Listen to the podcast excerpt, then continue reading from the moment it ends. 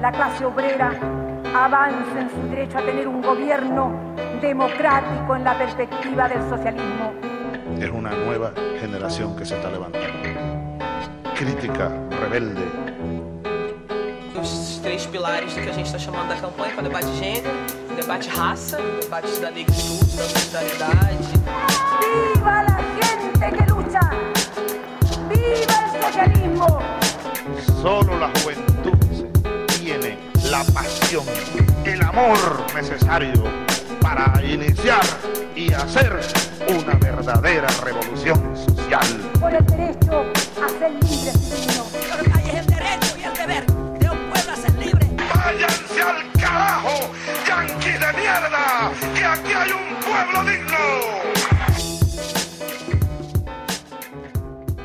Saludos y bienvenidos a todos quienes nos escuchan en este, nuestro primer podcast de Alianza Rebeldía. En esta, en esta ocasión eh, nos acompañan los compañeros Ariel Rolón y organizador de la Alianza. Randiel Negrón, colaborador de la Alianza. y César Tresino Martínez, este, organizador también de la Alianza Rebeldía. Eh, vamos a empezar quizás por un, con un poquito de introducción de qué es la organización. Eh, Alianza Rebeldía nace de las extrañas de Boriquén, desde los pasillos universitarios, los centros de trabajo y las filas del desempleo. Surge de la necesidad de organizarnos de manera distinta, desde abajo y desde el amor. Creemos en la liberación nacional para unirnos a los pueblos del mundo y construir una república socialista y feminista. Como anticipa nuestro nombre, apostamos a la unidad entre los distintos sectores en lucha del país. Este, entendemos que, aunque seamos de distintos grupos sociales con diferentes intereses y distintos niveles de opresiones, hay más lazos que nos unen que los que nos separan. Y, y es que tenemos enemigos en común. Las violencias que vivimos a diario son sistémicas, son el patriarcado, es el capitalismo racial que se reproduce a través del colonialismo. Y es entonces unides dentro de nuestras diferencias que debemos de organizar y luchar para alcanzar la libertad. Eh, y con esa eh, mini introducción de lo que es la Olga, eh, me place pasar la, la batuta al compañero Randiel directamente de, desde España, este, que va a introducirnos sobre, sobre el tema que hablaremos hoy. Wow, ¿cómo, cómo, yo ent- ¿cómo se supone que yo entro después de semejante introducción? Ese es como, ese es como el que le toca batear después del que, el que dio el honrón. Pues, Eh, nada, se supone que este primer podcast eh, lo hacemos, hoy me parece que es 10, 11 de noviembre. 10 de, no- 10 de noviembre, obviamente saben que la coyuntura eh, actual pues es casi monopolizada eh, por el tema de las elecciones generales que vivimos el 3 de noviembre. Y pues como no puede ser de otra forma, pues vamos a hablar de las elecciones. Yo creo que no requiere mucha introducción. Ahora mismo lo que está pasando con las elecciones es que, pues, sabemos en términos generales, sabemos que hubo muchos problemas en cómo se llevó el proceso. Ah, hubo un montón de, de cosas que no funcionaron, las máquinas no funcionaron, este, eh, las filas eran larguísimas, mucha gente, pues, se sintió de X o Y forma cuando vio que las filas estaban largas.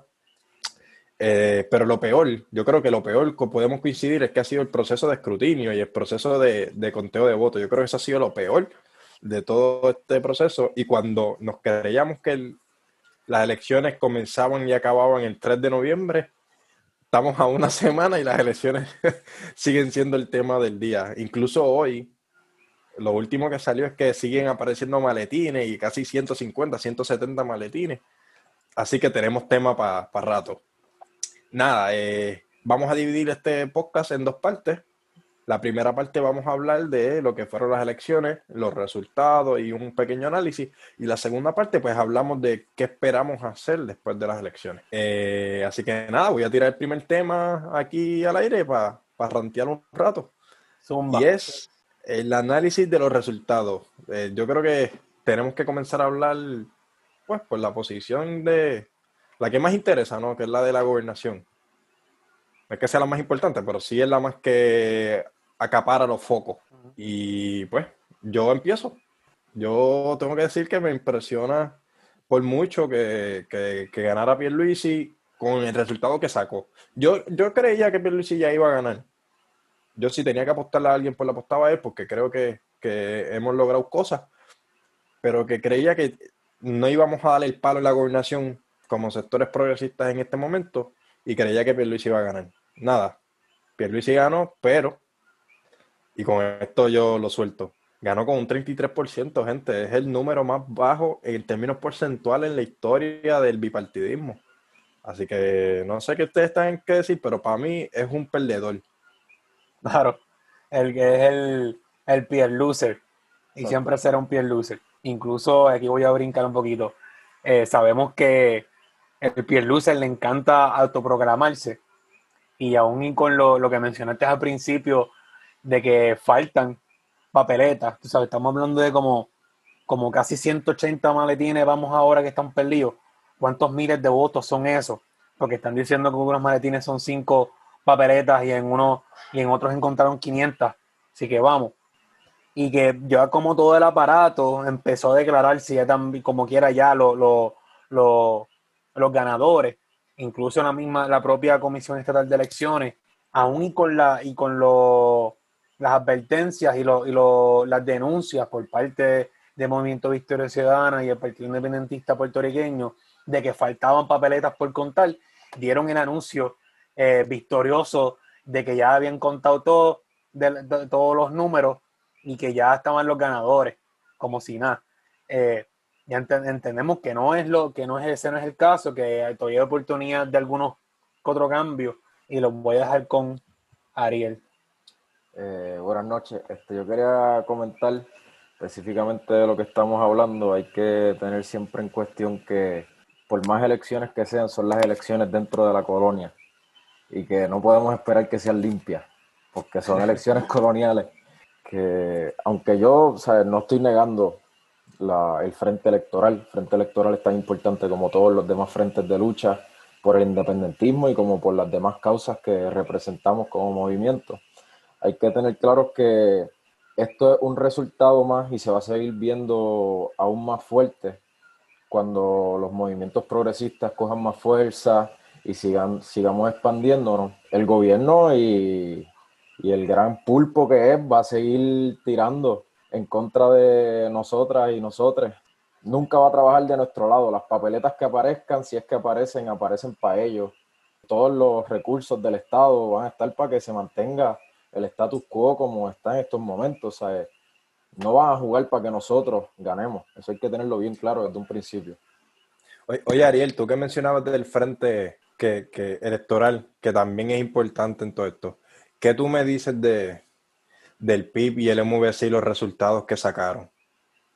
Pues yo lo veo como algo representativo. Yo me dejo llevar, este, para empezar con las citas desde un principio, este, parafraseando el último discurso de Filiberto de Río, él dice que uno de las una de las primeras causas que debilitaron el independentismo en un principio fue la división entre los diferentes frentes. Cada frente se tiraba más entre sí que apoyarse. Este, yo creo que eso hay que acabarlo y eso es lo mismo que, decía Filiberto en ese último discurso en el 2005. Este, y yo creo que tiene que haber gente de nuestro lado allí metido en, en el Capitolio y estoy muy contento de que tengamos representantes del Partido Independentista y tengamos compañeros de Victoria Ciudadana allí, pero también hay que tener bien claro que lo que se puede hacer desde estas estructuras de gobierno son cosas bien mínimas. Un cambio radical nunca va a venir por las elecciones ni por el Capitolio. Y eso hay que tenerlo claro desde un principio. Por eso yo lo veo más representativo. Yo lo veo como que es algo que se está viendo en grande, que somos cada vez más, pero tenemos que empezar a nosotros como movimientos políticos y sociales, cómo organizamos a todas las personas este, para que la lucha no se mantenga en la urna, porque si se mantiene en la urna, pues va a ser bien lento el cambio en Puerto Rico. ¿Y César, qué tú crees? Sí, primero que eso último que dijo Randy, estoy de acuerdo y lo vamos a, creo que profundizar un poquito más adelante en lo que en la parte de qué vamos a hacer después de las elecciones y ahí podemos zumbarle con mucha esperanza. Eh, y acerca de la, de la cuestión de las alianzas, que sabemos que días antes de las elecciones se habló mucho durante todo este proceso, eh, cuando veíamos que estaba cogiendo Power ambos, ambos proyectos eh, no hegemónicos. Y la cosa que hay que entender que el sistema, ¿verdad? Como bien dijo Ariel también, está hecho para, para, para jodernos, para que no nos favorezca a las grandes mayorías y mucho menos a los partidos. Y que se hizo también para evitar que se creen estos tipos de frentes y me refiero, ¿verdad?, a las coaliciones. A ver, lo, lo, que apuntaba toda la gente y que ciertamente si, si existiese la reglamentación para que se dé una coalición de partidos como existía en algún momento en Puerto Rico, eh, de seguro podríamos haber estar hablando de, de, de, hacer temblar a la par de gente, ¿verdad? Con, la, con una capacidad de, una, de, de, un acuerdo en común y ahí podemos entender también esta, este más o menos debate o entre ambos partidos de, que, de quién iba a ceder con qué. Eso se podía dar en una coalición porque es un tú a tú y ahora más aún que vimos estos resultados que ambos partidos tienen una representación casi igual de, de, de números, podríamos hablar de que existiese, ¿verdad? Estas coaliciones, este, una, una justa representación y se podría prestar, ¿verdad? Para proyectos de envergadura y una presión suficiente en la, en la rama, ¿verdad? Del poder colonial, específicamente la legislatura. Y yendo a la, la legislatura ahora, esta nueva composición, también permite que se vea la obligación por primera vez en un montón de tiempo que se tenga que negociar. Estamos hablando de que vamos a tener tres personas, por ejemplo, en la Cámara de Representantes, que la mayoría es popular y ya vimos los papelones que tienen porque están tan debilitados. Con la esperanza de que sean cuatro personas, porque está ahí eh, Eva que ahí, entra, que no entra. Vamos, vamos a ver con estos maletines.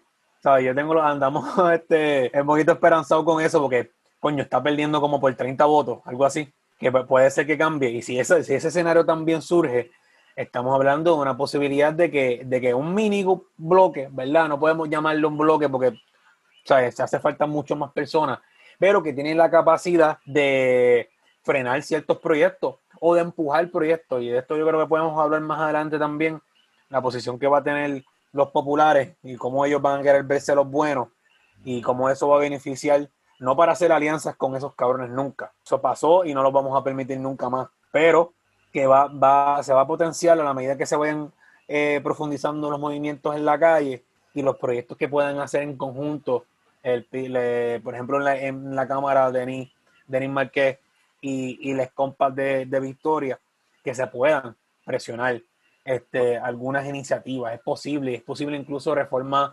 electorales también. Mira, al margen de todos estos resultados históricos que estamos mirando, yo creo que no puedo dejar de mencionar la goleada que le dio 5 a 0 desde el minuto 1 eh, María de Lourdes al resto de gente en el Senado, especialmente a, la terapia. La entrada de gente como Bernabe y como Ana Irma, que, que son gente que plantean cosas radicales. O sea, vamos, Ariel lo decía bien claro, que no va a surgir del Capitolio, surge de la calle al Capitolio, no es al revés, pero que esta gente entre, para mí son resultados históricos. Pero en margen de todo esto, yo quiero hablar también del plebiscito. El plebiscito lo vendieron, bueno, yo escuché a Pierluisi, a Wanda, a Jennifer, grandes exponentes del PNP, a Tomás Rivera Chá. Este es el plebiscito final. Este es como, bueno, en República Dominicana le dicen el final, a lo que son las cosas, tú sabes, a, a lo grande. Y decían, este es el plebiscito, este es. Y eso que hicieron uno en el 17, hace tres años. Entonces yo quería preguntarles a ustedes, que ustedes ven de un plebiscito que se acabó 52 a 47. Ariel. Este, yo primero que nada quiero decir que ellos están diciendo que es el final desde, desde Romero Barceló y Hernández Colón. O sea, es, es, el cuento de nunca acabar. Ahora sí. Ahora, ahora sí, sí, ahora sí. Ahora sí. Desde ¿Este el, es estado, qué? el estado 58 va a ser Puerto Rico. Que eso, pues, eh, eso no va a pasar. Este, sí, eh, es bastante impresionante lo cercano que estuvieron el sí y el no en los resultados, dejándonos llevar por, no por el resultado del 17, que no participó Esperaba. ¿Esperabas un sí más, a, una, una victoria más abultada? De verdad que sí. con, con el llamado que estaba haciendo el PNP a, a levantar cuanto estadista hubiera donde sea en Puerto Rico a que vaya a votar a la urna porque la estadía va a llegar. Ya estamos en la Hasta estadía, los- ya estamos en la los estadía según muertos. los PNP. Era hasta los Este- muertos votaron por la estadía. Exacto. Pues mm, no estuvo tan, tan grande la victoria. Fue una victoria, si no me equivoco, por un 2%. Sí, sí, Este, no tontería. 49 a 51, si no me equivoco. Que vamos como quiera, es, una, es un reflejo de que en la sociedad puertorriqueña todavía estos mitos y cuentos este, mágicos como la estadidad siguen calando y hay que luchar contra eso. Eso es algo real que podemos ver que la mayoría del electorado que participó, dejándonos ya por eso, porque participó solamente el 50%, pero esa mayoría cree en la estadidad, aunque una mayoría, un 51, cree en la estadidad. ¿Y cómo combatimos esa falsa, este, no se puede decir ni ideología, porque es, una, es un cuento, pero cómo lo combatimos con base y fundamento desde los proyectos políticos? Eso es algo que hay que siempre plantearse. No, y dentro del no, que también estaba el Estado Libre Asociado por ahí, que, que el no no necesariamente es independencia. César, Claro. ¿querías decir algo? Este, sí, que pri- primero que, aunque sabemos que fue como un 51%, la participación electoral fue como de 50 y pico por ciento también. Que estamos hablando de que quien participó de verdad dentro de la gente con capacidad de votar fue, no llegó ni el 30% de la gente que votó por la estadía. De, lo otro es que dentro del 30 y pico por ciento que sacó el PNP, que obviamente todo, todo, todo toda esa gente vota por la estadía, tú le añades que el 7% de, de Proyecto de Dignidad, que posiblemente todo, la mayoría, la inmensa mayoría de esa gente era PNP, y sobra como un 10% que posiblemente salió de las filas del PPD, y quizás como, las como las cuatro personas que son estadistas en Victoria Ciudadana, este, incluyendo la, la, la- la ex, la ex miembro de, de Victoria, candidata a comisionada. Ok, que lo que lo que quiero decir que, que no es una, no es, y que estoy de acuerdo con lo que dice Ale también, que no es una victoria en sí para nada poderosa, es con una minoría inmensa, este, mucho menos que años anteriores, y que sigue demostrando que solamente alcanzó eso con esa, como, esa eh, com- composición fuera de la línea del mismo partido no progresista, que lo que sigue demostrando es la inmensa debilidad. Ya hemos visto las listas por, por las redes sociales de los votos por, por los rojos y azules desde hace 10 años para acá, y la disminución es de casi 300 mil personas, cuidado así como 500 mil, que, que estamos viendo un, un jamaquión, y que ese jamaquión no cuenta nada más con, el, con, con la migración que ha ocurrido en estos pasados años pro- este, producto de la, de la crisis capitalista, sino que es de una, de una, de una debilidad que está pasando estructural en estas personas. Y que también la abstención es una muestra. O sea, yo conozco de un montón de personas que votaban tradicionalmente rojo y azul y sus opciones, aunque no fueron votar por PIB y por Victoria, su opción fue abstenerse. Eso es algo, ¿verdad? Y lo respetamos también al abstencionismo dentro de sus, dentro de sus modos. Y Ariel, ¿querías, querías abundar un poco más ahí en el sí y no? Hablando un poco de eso, este, quería comentarle al compañero César que es un mundo bien profundo de lo que es el conservadurismo religioso en Puerto Rico y que yo no diría que todo Proyecto de Dignidad votó a favor de la estadidad, porque si vemos tienen una senadora, si no me equivoco, que es independentista declarada y no fue Sí. en estos días, ella era independentista y lo dijo desde hace mucho tiempo.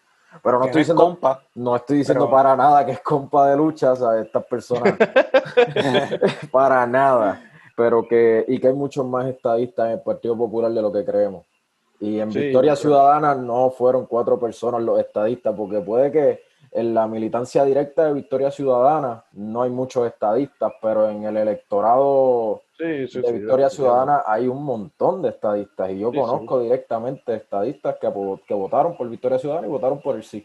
No, yo creo, yo creo que que Victoria Ciudadana y el PIB, eso es principalmente lo que los diferencia, es la prioridad que le, que le dan a, cierto, a ciertas causas de lucha. Yo creo que hasta cierto punto Victoria Ciudadana, el estatus no es la prioridad, eh, tú sa- es- está en sus propuestas, tú sabes. Pero lo que yo quiero decir es que para Victoria Ciudadana el estatus no necesariamente es el primer proyecto de ley que quieren resolver cuando entren a estos espacios de poder. Es lo que yo digo. A lo mejor hay, ot- hay otra este, yo quería traer a, a la discusión aquí, este, podemos discutirlo, hasta cómo vemos estos proyectos en general, no solamente hablando de Victoria Ciudadana, los proyectos que a veces apoyamos desde las luchas en la calle y todas estas cosas, nosotros como independentistas, porque Alianza Rebeldía es un movimiento independentista, este, nosotros estamos buscando la colonia más justa o estamos buscando una república libre. Que preguntándonos si, si, si muchas veces estamos olvidando el discurso hacia la independencia por uno, por unas victorias pequeñas dentro de la colonia que pudiesen hasta reforzar el estatus colonial, que eso es algo que siempre hay que tener en mente. Yo, yo tendría que decir que creo que a priori, a priori hay muchas cosas que hay que atender. Yo creo que en una declaración de, de, de estado de emergencia contra la violencia machista no puede esperar eh, no, para nada, no, no. Para nada. O sea, y creo que el 725 ha perpetuado casi una eternidad. Yo creo que son 11 años, pero yo lo veo de los veintitantos años que tengo. El 725 siempre ha estado ahí porque fue el primer salario que cobré y es el salario que cobro todavía. Este, pero, pero nada, creo que, creo que pudiéramos hablar de eso. Pero también quería mencionar, porque lo tenemos acá en agenda, y quería tirarle la curva aquí a, al César, que es criado de cerca del área azul de, de la isla. Ay, bien. No, no, no, este es fácil, César. Y quiero que me hables un poco de la debacle PNP en la capital del sur, en Ponce. Mayita perdió después de tres, cuatro Una años. pela. Cuéntame, ¿qué pasó en Ponce? Ey, bueno, primero que todo, hay que anunciar que, que parte de las propuestas de cuando se formaliza la República de Puerto Rico es trasladar la capital de, de Puerto Rico para el sur. Acagua, claro que es Ah. Acagua. Nada, porque si, si, tuviese, si tuviese una costa, pues sí, pero ve. Ah, entonces vas a obligar a Cagua a tener su propio proceso independ- de independencia. No, pues si, si Caguas quiere anexar a par de pueblos hasta llegar a la costa, pues a fuego. Pero, pero por No- ahora la No capital va a ser el no sur. Este, ajá. Nada.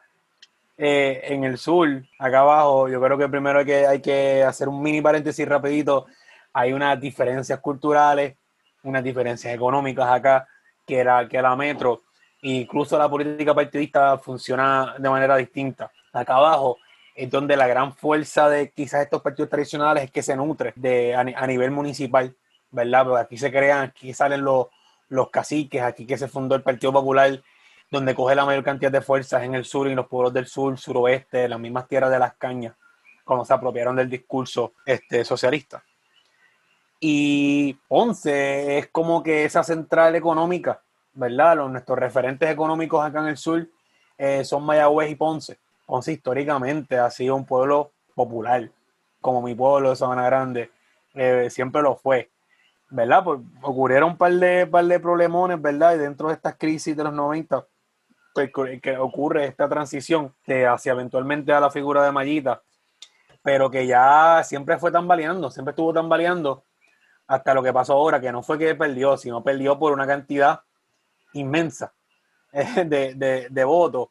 Y también fue que se creó unos movimientos municipales, ¿verdad? De que después se confabuló con el Vuestra Ciudadana, pero que, ¿verdad? Hay, hay mucho, mucha actividad económica y muchas cosas pasando.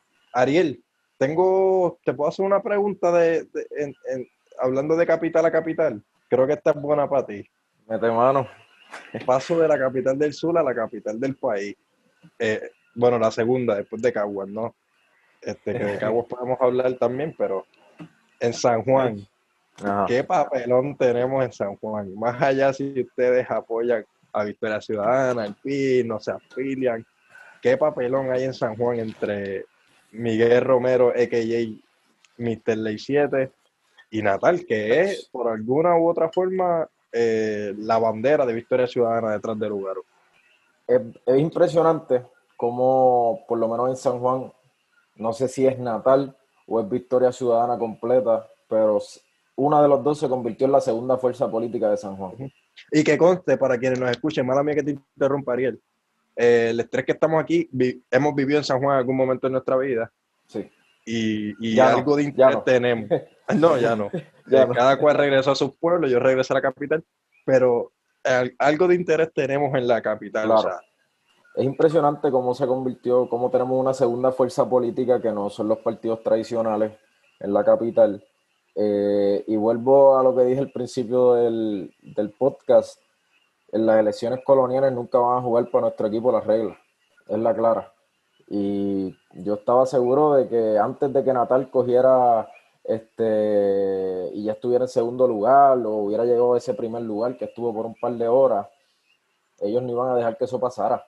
Eso no iba a dejar. Yo sea, no puedo, no tengo certeza de que se inventaron las papeletas, pero de que habían, o sea, de la nada empezaron a aparecer maletines que solamente apoyaban al PNP. Y esa es la realidad. Yo, fíjate, yo difiero contigo en cómo me sentí. Yo no me sentí como tú, mano. Yo, acá en España, yo, yo, yo vivo adelantado cinco horas a ustedes. Ustedes son los que viven atrasados, yo no. Este, pero obviamente ya eran como, qué sé yo, a las nueve de ustedes eran las dos, tres de la mañana de acá. Mano, y yo no podía, no me llegaba el sueño. Yo veía que Natal seguía cogiendo votos y yo dije, esto es una carrera de caballo. No, porque tú sabes, eh, al final yo quisiera que, que Puerto Rico se dividiera en- entre pipiolos, victoriosos, victoriosas, entonces, tú sabes, pero no, lo que quiero decir es que tenía interés en que Natal pues le pasara a Miguel Romero, no quiero que ese tipo gane la alcaldía de San Juan, ¿me entienden? Claro. y veía que el, el caballo, como si fuera una carrera de caballo, y Natal iba ahí cuerpo con cuerpo con Miguel Romero, y cuando se le fue adelante, mano, el sueño peor, eran las 5 o 6 de la mañana de acá, no sé qué decir, o sea, yo no, no, no pude dormir, no pude dormir. Me acosté, qué sé yo, como a las 6 de la mañana de acá, dormí como hasta las 8 o 10, y cuando me levanté todavía no había alcalde. Y yo, ¿qué carajo está pasando aquí? Todavía ahí fue cuando- oficialmente no hay alcalde. Este, Exacto, y ahí fue cuando me di cuenta, se jodió, esto no va a haber alcalde y aquí vamos a tener papelón. Entonces ahí ya veo que, que se vuelve a poner en amarillo, Miguel Romero se va adelante ya el otro día y, y esa contienda yo creo que es el verdadero robo. Yo creo que demuestra que no solo lo que tú decías, Ariel, estoy, estoy de acuerdo contigo, en la colonia siempre, y me puso a pensar otra cosa, mano. Yo dije, si, si así se robaron la alcaldía, porque en mi opinión yo creo que Natal tiene los votos para ganar, yo creo, yo creo. Pero si así se robaron esta alcaldía, en estos 50, 70 años que tenemos de historia electoral, ¿cuántas cosas no se habrán robado y ni nos hemos enterado?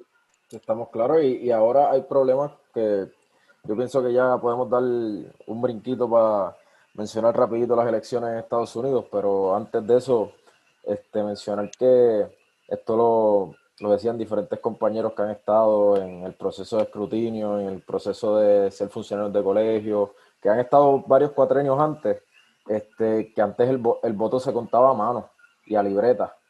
Y si ahora se están robando todo, ¿cuántas diferentes elecciones de hace 8, hace 12, hace 40 años no se han robado y han hecho que sigan el status quo? Porque, vamos, este, el PNP y el Popular tienen ejércitos de trabajadores para las elecciones. Y de tácticas y técnicas. Sí, ellos, Sí. eh, esto no es que lo organizan No, la semana No, antes. no un ejército. Eso, eso, eso. Porque tú puedes tener un ejército, pero si tu ejército es, qué sé yo, los Islanders de Puerto Rico corriendo en, la- en- en el Mundial de Fútbol, pues tú sabes. Pero cuando tú tienes un ejército bien organizado, la Alemania del 2014, la España del 2010, a mí me gusta hacer referencia a fútbol porque la gente, ese es el deporte que se juega a nivel mundial y la gente sabe por dónde voy. Este, pero cuando tú tienes un ejército bien organizado con táctica, mira esta gente, esta gente, a mí me llega info, info de gente, panas que me, que me, que me dicen que es la que hay. Se pintan las uñas, eh, te, te dan una papeleta y te señalan el partido. Mano, y hay gente que los cogen, que las cogen, de verdad. No, no, y, oye, y un, un dato curioso, así es como se ponen los populares en las camisas cuando son funcionarios, ejército electoral. Eso, Ya, sí. eso lo, hice- lo Sí. empezaron en la campaña de Hernández Colón y todavía siguen haciéndolo. Este, pero ajá, siguiendo los demás temas, este, que podemos empezar este, hablando un poquito de las elecciones en Estados Unidos. No sé si César quiere ah, tirarse el primer, el primer golpe. el primer golpe de las elecciones imperiales. Eh, Lo primero que, que- que debo decir acerca de eso es verdad que si en las, si en las colonias las elecciones son una farsa, dentro de, de la boca del lobo, del monstruo, del imperio, pues aún van a ser más falsas aún, ¿verdad? Muchos marxistas negros, como compañero Kwame habla de, cómo no existe un sistema bipartidista en los Estados Unidos, ¿sabes? Es una falsa, es una repartición del botín dentro de dos grupos que no han pasado tantos tantos años de que uno era el progre y el otro no lo era. Y vemos esto pasando, ¿verdad? Dentro de, de este destape de, de, de lo que siempre ha sido los Estados Unidos, que es, una, que es un imperio de asentadores coloniales, ¿verdad? Que tomaron todo, todo ese terreno y tienen este super imperio de asentadores blancos europeos, ¿verdad? Que se reparten el, el botín y que dentro de esta ¿verdad? crisis, que sabemos que en la crisis suben como el fascismo eh, estuvo incremento con todo su esplendor con la figura de Trump, y como el Partido Demócrata, que su, su rol, como de manera también similar acá, el rol de los populares, quieren, quieren hacerse ver como los buenos a veces, pero los demócratas en los Estados Unidos quieren hacerse ver con los nuevos y adoptan estos discursos progresistas, se encargan, se, encargan de destruir cualquier otro intento de izquierda más o menos moderada, con la, como por ejemplo la figura de Bernie, de Bernie Sanders, lo sacaron del mapa y pusieron a un acosador sexual eh, que es también Joe Biden. Eh, pero con todos los discursos, Black Lives Matter y... Bueno, estamos teniendo algún problema de conexión con, con César, pero yo quiero decir que tal vez lo que César está diciendo que es bastante explicativo y, y se entiende muy bien, pero en Arroyo Bichola y en casa se conoce como que Biden y Trump son la misma mierda. Era entre el, el multimillonario acusado, este, acusado por crímenes sexuales y un historial raro contra el multimillonario acusado de crímenes sexuales con un historial raro. O sea, tenemos Y- la misma que- situación. pero que fue vicepresidente. Ya, lo que les diferencia es que uno fue presidente y el otro vice. Ya. Exacto. No, eh, al final, al final yo creo que yo, yo tengo que hablar un poco de, de la figura de la vicepresidenta. Eh, a priori, eh, pensaríamos que, pues, que una mujer entre en un espacio de poder que eh, históricamente ha sido dominado por hombres, pues ya es en sí mismo un, un motivo de alegrarnos y un motivo de, tú sabes, de, de- de- de ver como progresista esa decisión. Bueno, pues sabemos que Puerto Rico ha tenido dos gobernadoras, sabemos que una electa, una no electa, sabemos que en Puerto Rico en este mismo cuatrenio hubo varias legisladoras, mujeres negras, y que poco han hecho o nada han hecho por desarrollar políticas que vayan en favor del colectivo mujer o de los cuerpos feminizados. O sea, yo con esta señora, con, con Harris, tengo mi, mi issue, porque aunque sí, ella aboga por la despenalización de la marihuana, ella aboga por, por cobrarle más a los que más tienen y todas esas medidas que son a priori, qué sé yo, pensaría cualquiera progresista, pero esta señora no podemos fiscal, no podemos olvidar que es fiscal. Esta señora apoya el sistema industrial penitenciario y esta señora también apoya la militarización de los cuerpos, no solo adentro de los Estados Unidos, ni cómo se confrontan las, las marchas, sino que en el exterior. Hay un meme, yo no sé si tú lo has visto, Ariel, hay un meme que, que me explota bien duro y es con Biden y con Trump. Todos estos memes que están saliendo con Biden y con Trump, El más que me explota es el del avión que está bombardeando Sí, y el de, el de Trump es un avión casa de esos bien locos, tú sabes, normales. Y el de Biden es el mismo avión pintado con la banderita, tú sabes, de la comunidad LGBTQ, diciendo Black Lives Matter. Es como que... pero son, son los mismos bombazos a, a final del día. Y que vamos, esto lo estaba escuchando el otro día en una discusión, no me acuerdo, en un programa. Este, era un programa de los de acá. Este, y estaban diciendo que Estados Unidos nunca ha mandado allí ningún poder popular ni nada que se parezca, ¿sabes? Allí Ni Obama. Obama, Obama fue el poder popular disfrazado, cuando más se, se deportaron personas, cuando más se bombardeó, ¿sabes? Se empezaron como dos guerras, nada más era un presidente negro con un discurso bonito, pero seguían los mismos crímenes atroces pasando y no se hacía nada al respecto. Mataron a Este, Gaddafi. un Mataron a golpe de Gaddafi. Estado en Honduras. Pero, pero, que, pero cuéntame, ¿qué, tú, ustedes creen que va a pasar después de aquí? No, no hablo en Puerto Rico, hablo en Estados Unidos. eh, porque ciertamente Trump logró algo. Y es que el fascismo en Estados Unidos ahora tiene más babilla para mostrarse al público. O sea, yo, yo pensé que cuando con una reelección de Donald Trump, que no sabemos qué va a pasar porque él no quiere soltar la silla, pero con, dice que no la, no la quiere soltar, pero con una reelección de Donald Trump, la cuestión del fascismo ya se iba a formalizar. Ya sabemos que tras talleres lo que estamos viendo es un estado fascista en Estados Unidos y que tenemos vigilantes en las calles armados eh, apuntando a minorías, tenemos la fuerza po- policial reprimiendo a las personas oprimidas de Estados Unidos mientras tienes a blanquitos privilegiados con AK-47 caminando como si estuvieran de paseo. Y la policía no la hacen a ellos, pero sí a cualquier persona, cualquier persona negra, cualquier persona indígena, cualquier persona que sea inmigrante, a eso sí le disparan.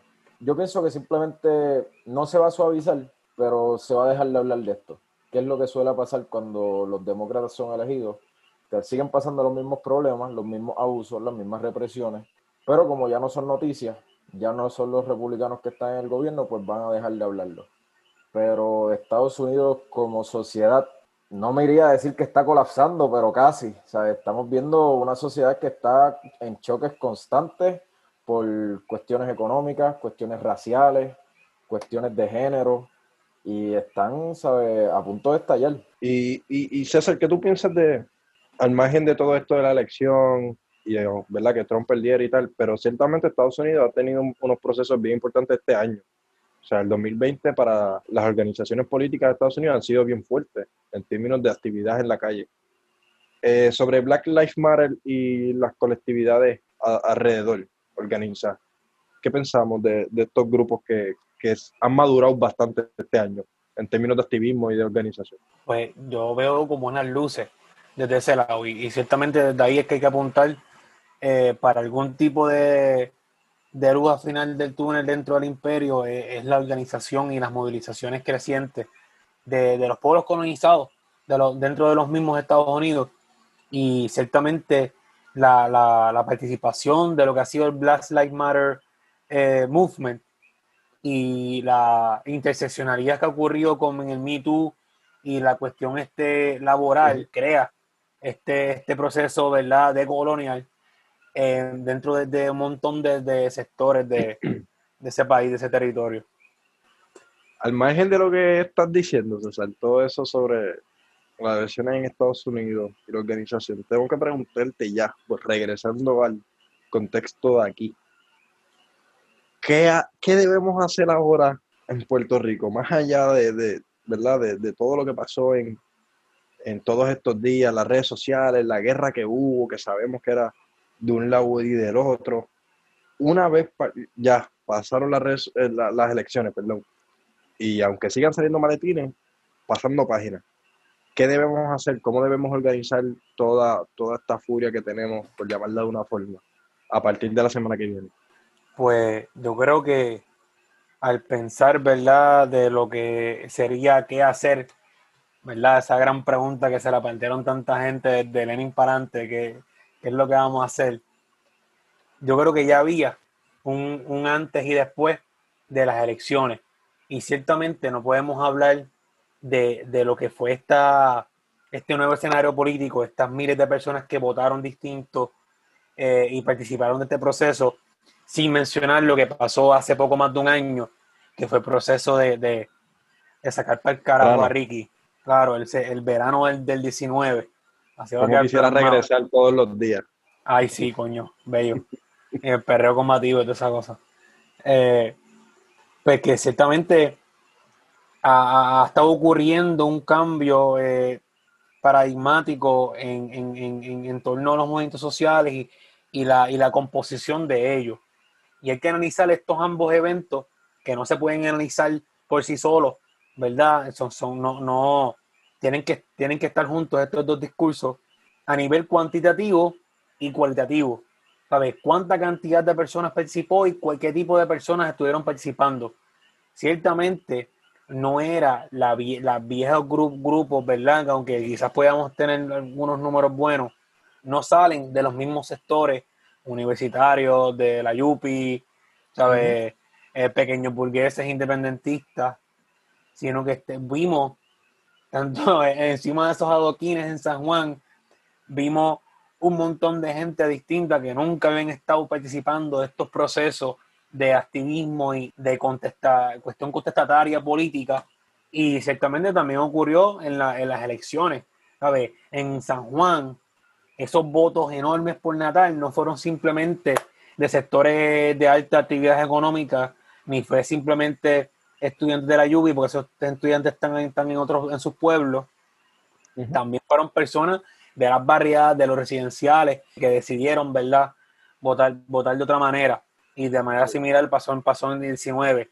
Estamos hablando de una nueva composición de miles de personas que están siendo más receptivas a discursos progresistas y de izquierda también incluso, que no están teniendo miedo de estos contraargumentos pendejos de, de la reacción de Cuba y Venezuela y de whatever cupones y cualquier estupidez que diga Rivera Chat de sus porquerías de, de, publicaciones. Y creo, y con esto lo dejo, ¿verdad? Mi, mi monólogo, que desde estos sectores es que hay que apuntar. Ya la línea está trazada, la línea es que hay que seguir organizando en la calle de diversas eh, técnicas y, y, mecanismos, pero es con la gente. Ya no podemos simplemente mirar a estos mismos coritos que siempre, porque es bien fácil con tu pana de izquierda en, en ropieras en el borde y darte una cerveza y hablar de un tema, porque te van a decir que sí, pero que otros sectores amplios estén más receptivos con eso, ahí es que hay que apuntar. Y desde la responsabilidad y la humildad que eso merece, y porque la organización no, no debe ser de una cuestión jerárquica o paternalista de que yo tengo la verdad ideológica, no, bájate humilde, ¿sabes? Ponte humilde, pon esos pies en la tierra y trabajar desde abajo. Sí, sí, no, no, y, y, y, no podemos decir ya que a María Lourdes solamente le vota la élite o, la, o, tú sabes, o, o la, el sector académico, porque si no, ¿quién le votó entonces a Bernabe? Y a ella le votó 130 mil personas. O sea, si 130 mil personas son académicos en Puerto Rico, tenemos una, una población, tú sabes, súper educada. No, no sé, me, eh, Ariel, ¿querías comentar algo? Este, nada, yo quería comentar este, un poco haciendo autocrítica de los movimientos en Puerto Rico y las elecciones y que he visto varios comentarios de personas que, que en las redes este, señalando que después de que sacamos un gobernador van y ponen otra vez un PNP o los resultados de los movimientos progresistas no fueron tan grandes como la gente esperaba y yo pienso que hay que tener algo bien claro. Primero, que los cambios políticos nunca sean del, de un día para otro. Y segundo, que en Puerto Rico ahora mismo estamos teniendo un boom político desde el verano y desde mucho antes, porque el verano se estaba cocinando desde mucho antes de ese verano. Podemos decir, sería cierto decir que tal vez desde el 2010, que, que llevamos 10 añitos, tú, no sé. Eh, eh, son muchas cosas juntas. Eh, la Junta de Control Fiscal tiene que ver mucho. Este, la radicalización de las manifestaciones, eh, específicamente hablando desde el mayo 1 del 2017, la huelga nacional universitaria del 2017. ¿sabes? Pasaron muchas cosas que fueron cocinándose y cocinándose hasta llegar a lo que se conoció como el verano del 19. Pero volviendo a lo que quería este, señalar, es que Puerto Rico tiene un auge político ahora mismo, pero no tiene organización política. Ten tenemos pequeños grupos organizados, nosotros siendo uno, pero no tenemos organizaciones de masas puertorriqueñas. O sea, y Puerto no puertorriqueñas, sino que estén trabajando en Puerto Rico. Este, y eso lleva a que, aunque sacamos un gobernador, no tuvimos la praxis política para poner a quien nosotros queríamos que nos representara en, este, en estas elecciones, si era lo que se decidía como organización política, o no tuvimos la organización para hacer, seguir haciendo frente y que ese verano del 19 siguiera dando candela por ahí. Sacamos a Ricky, bajó la cosa y como no había un liderazgo político o no había un movimiento político fuerte con un fundamento de, de unas metas a largo plazo, pues se nos cayó. Y no se cayó de que desapareció porque todavía vemos los resultados en el auge que tienen los movimientos políticos ahora mismo como Victoria Ciudadana y el Partido Independentista. Pero vamos, hay que aprovechar cuando nos preguntamos qué hacer nosotros como organización política, qué hacer, tenemos que organizar. Tenemos que trabajar con la educación política, tenemos que trabajar con la educación política, tenemos que trabajar con la organización desde nuestras comunidades. Eso es lo que hay que hacer. César, ¿algo más? secundar lo que, lo que dice Ariel y, ¿verdad? Eh, profundizar un poquito más sobre la cuestión de la de esta necesidad entonces de la dirección política.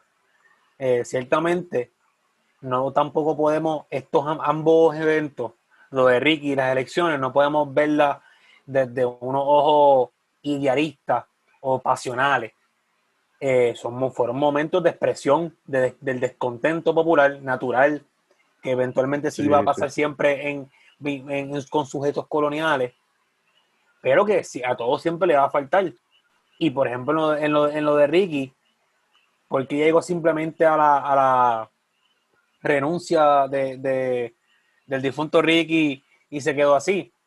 No fue simplemente Me porque gusta fue una siempre que le bien- disfruto. Eh, sí, sí, sí. Cada vez que lo matas, no- cada vez que tú lo matas, yo estoy contento. No, no hablo de, ¿verdad? Que después dicen que yo aquí estoy pidiendo la muerte del tipo. Es que cada vez que tú dices el difunto, eso para mí es un turno Eh, pues, hay que hacerlo porque es que ese cabrón no fue ni gobernador, no- él no cumplió el término. Él no se puede, y eso me lo explicaste tú bien, Randy, que él no, él no es el gobernador. Pero que, a ver, que hay que marcar una diferencia entre por qué en lo de Ricky se quedó en la renuncia y ya, y por ejemplo en otros países, y no es para hacer, hacerle este equivalencia, ¿verdad? Son diferencias bien grandes, pero cómo esto pasó así y cómo en Chile se aprobó una nueva constitución. El fact- uno de los factores comunes es una dirección política. O sea, es Sí, que sí, no, es, común. no, no es una jerarquía ahí bien loca, sino es una dirección política indígena, una dirección política obrera, que tuvo participación directa en esos procesos y metiendo candela y que tuvo una representación también entonces en los procesos políticos. Y que los poderes económicos acá, aunque quizás no midieron bien lo que había, tenían un miedo tan y tan cabrón de lo que estaba pasando encima de esos adoquines y de los adoquines que estaban cayendo por otros lados, cerca de Fortaleza, que decidieron, porque quien decidió, ¿sabes? Fue la presión del pueblo, pero también que al final de quien decidió que se fuera Ricky fueron los poderes económicos que dijeron, mira papi, tú tienes que irte. Sí, sí, Porque la tú no- tú no carta te de, Plaza Claro. de las Américas. Claro, porque si tú no te vas, se va a formar una revuelta aquí.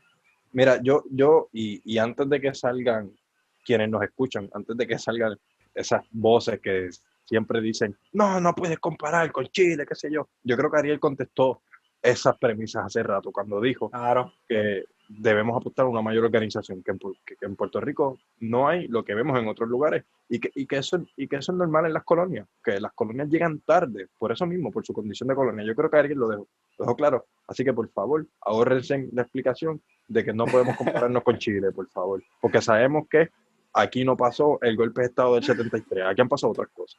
Miren, pero antes de, llegar a la última parte, y al margen de, todo esto, yo creo que podemos retomar el cómo nos podemos organizar a partir de...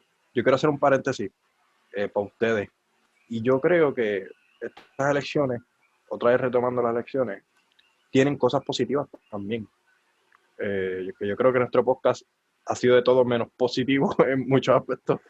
Eh, pero yo creo que la victoria de, de compañeros y compañeras de, de Victoria Ciudadana, de compañeros de, de PIB, hasta cierto punto es buena, porque, o sea, y yo creo que, yo no sé si era César o Ariel que hablaban de esta nueva legislatura eh, plural, yo traigo la palabra plural, que es una palabra que se está ahora usando bastante, me gusta porque se usa en otros contextos. Y yo creo que tenemos que presionarle a estas personas, que yo no creo que necesiten tanta presión, pero tenemos que fiscalizar también. Eh, esa es la parte de la autocrítica que hacía Ariel, y voy al grano. Ya que ganaron y que ya no son los dos o las dos que siempre estaban, que ahora son un poquito más, 6, 7, deben impulsar medidas importantes. Y yo creo que la, una de las primeras que tienen que impulsar es enmendar esa constitución. El verano del 2019, yo le decía a César que a mí me gustó, a mí me encantó. Yo volvería el verano del 2019 porque me formó y me maduró con- en la calle, en la actividad política directa de confrontación, no, no, no teórica, ¿verdad? Aunque también es que leí en un libro y cómo lo llevo a la práctica. Pero si tuviésemos la posibilidad de destituir a un gobernador o un gobernante a través de enmiendas a la Constitución, que esas enmiendas a la Constitución también contemplen segunda vuelta, yo creo que eh, ¿habrá valido la pena ese esfuerzo que hicimos en las elecciones de ahora del 2020? Eh, y lo dejo para que ustedes eh, abunden un poquito, pero en, en forma de paréntesis. Pero yo creo que enmiendas a la Constitución tienen que plantearse desde ya, pero para ayer. No sé cómo ustedes lo ven. Yo estoy César, de acuerdo. Y, y- y- sí, este, me escuchan, ¿verdad? Ujú. Yo estoy de acuerdo y, y- y otras muchas enmiendas también y proyectos de ley que se pueden cuajar. Y como yo creo que dije anteriormente, está la presión hecha por la total debilidad que tienen a nivel de legislatura.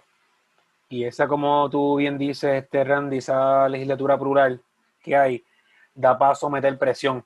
Chévere. Y esa presión para tanto enmiendas a la Constitución o reformas a- o derogaciones de ley que queremos, ¿verdad? Como la derogación de la reforma electoral, la derogación de la reforma laboral, por ejemplo, se van a dar a la medida de lo que, lo que habla Randiel de la actividad, digo, lo que habla Ariel de la actividad en la calle. A mayor presión y combatividad, más presión van a, reci- van a sentir estos sectores, específicamente estos sectores que están bien debilitados en la, en la legislatura, de quizás ceder en algunas cosas. Entonces tú planteas Eh, que, que la presión la debe sentir tal vez los populares y, y los PNP también. ¿Cierto? Sí, porque es que ellos saben, ellos, ellos tienen que estar en sus reuniones, en poder, en puertas cerradas, sus oficinitas, diciendo, coño, este es el peor resultado que hemos tenido en nuestra historia y el próximo cuatro años queremos no, Ajá. no, no no queremos estos resultados. Y yo creo que hay un poquito de leeway ahí, con todo y las presiones que van a meter los cabrones de la Junta, de poder presionar para unas ciertas cosas. Ciertamente no vamos a conseguir todo lo que queremos, la Junta va a seguir todo este cuatrenio, eh, eso no es break, yo creo, a menos que pasen otras cosas más grandes, pero que sí era la oportunidad de, de- de consolidar un movimiento popular en la calle, de crear un verdadero polo de colonial desde abajo, desde, la, desde los obreros acá, que están eh, cambiando de parecer en muchas cosas. Y paso a paso, ¿verdad? En, en el camino podemos meter una presión necesaria para obtener ciertas garantías, ciertas victorias sociales, eh, que no van a ser una victoria total. Y como dijo Ariel al principio, no va a ser, va a ser quizás unas medias victorias dentro, de la, dentro del mismo sistema colonial, pero van a ser asuntos puntuales que van a avanzar en, el- en los movimientos sociales. Eh, Ariel, antes de, de darte la palabra, les recuerdo a ambos que yo sé que parece que llevamos una eternidad con la Junta de Control Fiscal, pero ley promesa dice a priori que son 10 años y fue aprobada en el 15, entró en vigor en el 16, a priori o a en un principio se supone que tenemos Junta de Control Fiscal hasta el 2026 si no hacemos algo antes. Eh, así que lo dejo ahí. Ariel, Para añadir a lo que estamos hablando de que hay que dar candela en la calle y seguir organizando para que también lo- los que se hayan elegido como este, los que van a estar en el Senado, la Cámara de Representantes, este, representando los movimientos progresistas, sean también voceros de estos que estamos, estos reclamos que estamos teniendo en la calle. Este, hay que plantearnos cosas grandes. O sea, cuando estamos planteando eh, reformar la constitución, reformar la, eh, cómo se vota en Puerto Rico, derrogar, derrogar la ley, la reforma laboral, batallar directamente contra promesas. Nosotros nos estamos planteando tener más soberanía nacional.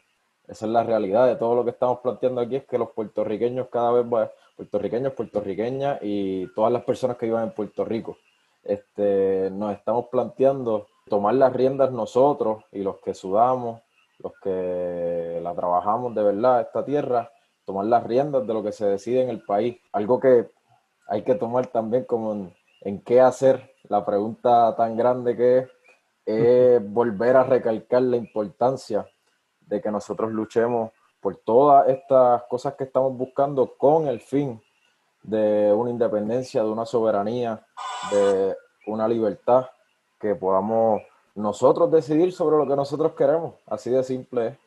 Eh, nosotros querer cambiar la constitución desde la calle, querer cambiar las leyes desde la calle, eso es un pueblo que está buscando una soberanía nacional. Sí, sí, definitivamente. Yo, yo creo que, yo creo que hasta cierto punto eh, aquellas organizaciones que veamos la independencia como cuestión prioritaria en muchos aspectos, debemos aprovechar este de, descontento, ¿verdad? Con, con, con, la precarización de la vida puertorriqueña para organizar y para educar.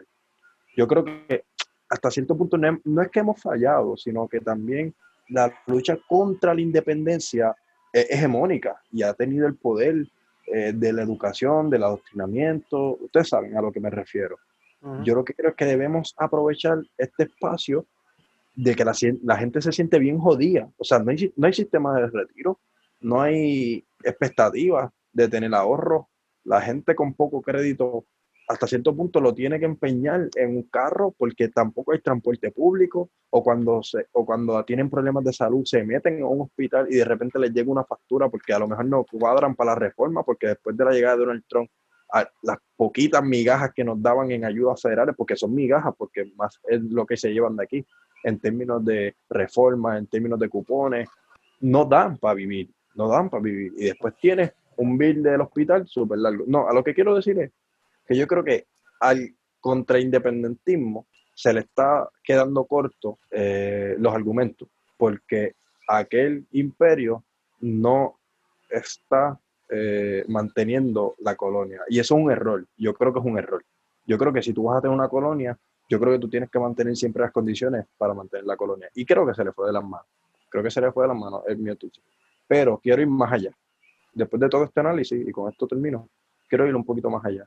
Yo creo que lo que necesitamos es una organización y una educación que piense que más allá de la independencia, que a priori se necesita, vamos, de colonizar tenemos que tener una organización comunitaria, social, pensarnos como comunidad, pensarnos como un todo, unificar la clase eh, trabajadora, unificarnos eh, antipatriarcal, unificarnos ambientalistas también, porque nos vale poco, suscribo, nos vale poco hablar de desarrollo, tú sabes, comunitario, económico y que seamos una potencia mundial o del Caribe económica si estamos jodiendo nuestro, nuestro medio ambiente. yo creo que debemos aprender de muchas luchas en nuestro... No hablo más, mi monólogo, yo también quiero un monólogo, César.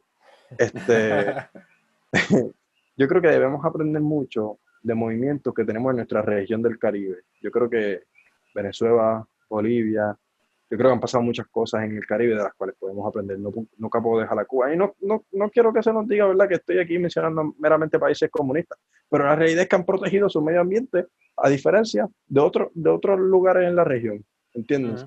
¿Me entienden lo que quiero decir? Y nada, eso. Yo creo que la, estoy de acuerdo. Suscribo a Ariel. Soy independentista. Eh, creo que César no va a diferir nunca. Yo creo que sí te mentiste también, yo creo. Sí, sí, sí, seguro, Pero creo que ser rojo tampoco está mal. Y... No, es importante, hay que plantearse siempre y que también tiene que ser parte del discurso. Cuando planteamos una independencia desde los movimientos sociales y políticos, por lo menos desde Alianza Rebeldía, nosotros no planteamos una, una, una república burguesa, una república donde solamente manden unos pocos. Nosotros buscamos una república de todos, una república este, igualitaria y vamos, no hay que tenerle miedo a decir las palabras, nosotros buscamos una república socialista. Eh, es así. donde, se dé a partir la, la planificación económica necesaria para hacer lo que dice Randiel, que es llevar a cabo unas políticas serias de, para salvar el ambiente. Y ciertamente, eh, según los datos que hay científicos, la cosa está crítica. ¿Sabes? Las costas de nuestro Puerto Rico se van a desaparecer una gran parte de ellas. Y si no logramos la clase obrera tomar el poder del país y planificar la economía y plantear la paralización de un montón de, asuntos para poder permitir que, eso no ocurra, este, es algo fundamental dentro de nuestro proyecto. Nada, antes de irnos, agradecer a, qué sé yo, a las personas que nos están escuchando, este ranteo. Eh, nada, César, Ariel, encantado siempre de trabajar con ustedes. Seguro, gracias, eh, Antes de irnos, para invitar a todas las personas que están escuchando, tenemos diferentes manifestaciones que vamos a estar llevando en este mes de noviembre. Alianza Rebeldía y las compañeras de Alianza Feminista, este, que ya mismo las van a estar escuchando por aquí. Este, Y que la propuesta ya fue publicada. Alianza Feminista tiene una propuesta y está, Sí. está en la red también, Ya eso está. El 25, yo puedo hablar rapidito, el 25 por favor. eh, de noviembre se, con- se conmemora también, ¿verdad? Eh, la, la memoria de, la, de nuestras compañeras medieval en República Dominicana, eh, asesinadas por las fuerzas de, Trujillo. de Trujillo y como un símbolo en contra de la violencia machista, ¿verdad? De la violencia eh, eh, contra las mujeres y cuerpos feminizados. El 25 de noviembre, en conjunto con la coalición 8 de marzo, se va a plantear una serie de actividades. La primera va a ser a las 12 de la tarde eh, frente a la, la cena feminista, que es en la, en la Ponce de León. Ahí se va a hacer una concentración y luego se va a trasladar por la tarde, y yo espero no equivocarme, que creo que es a las 4, el- en la, frente al Departamento del Trabajo, Sí. eh, va, a ser, va a ser- va- ok, perfecto, gracias. Eh, va a ser esa con- concentración masiva eh, con la mayor cantidad de gente posible, tomando las debidas precauciones para evitar contagio. También el 20 hay, hay otra actividad que es el Día de la Memoria Trans, el 20 de noviembre, que un par de compañeros van a, van a llevar a cabo eh, actividades alrededor de Puerto Rico también. Y es como parte de la, de la, de la jornada de actividades de rumbo al 25 de, de noviembre. Bueno, pues si, no hay que decir más nada, este, les esperamos a todos los que escuchen esto en las manifestaciones, los que no puedan ir, pueden visitar nuestras páginas de redes sociales, Alianza Rebeldía, pueden visitar nuestra página web también, donde estamos publicando los últimos escritos del blog y nos vemos en la calle.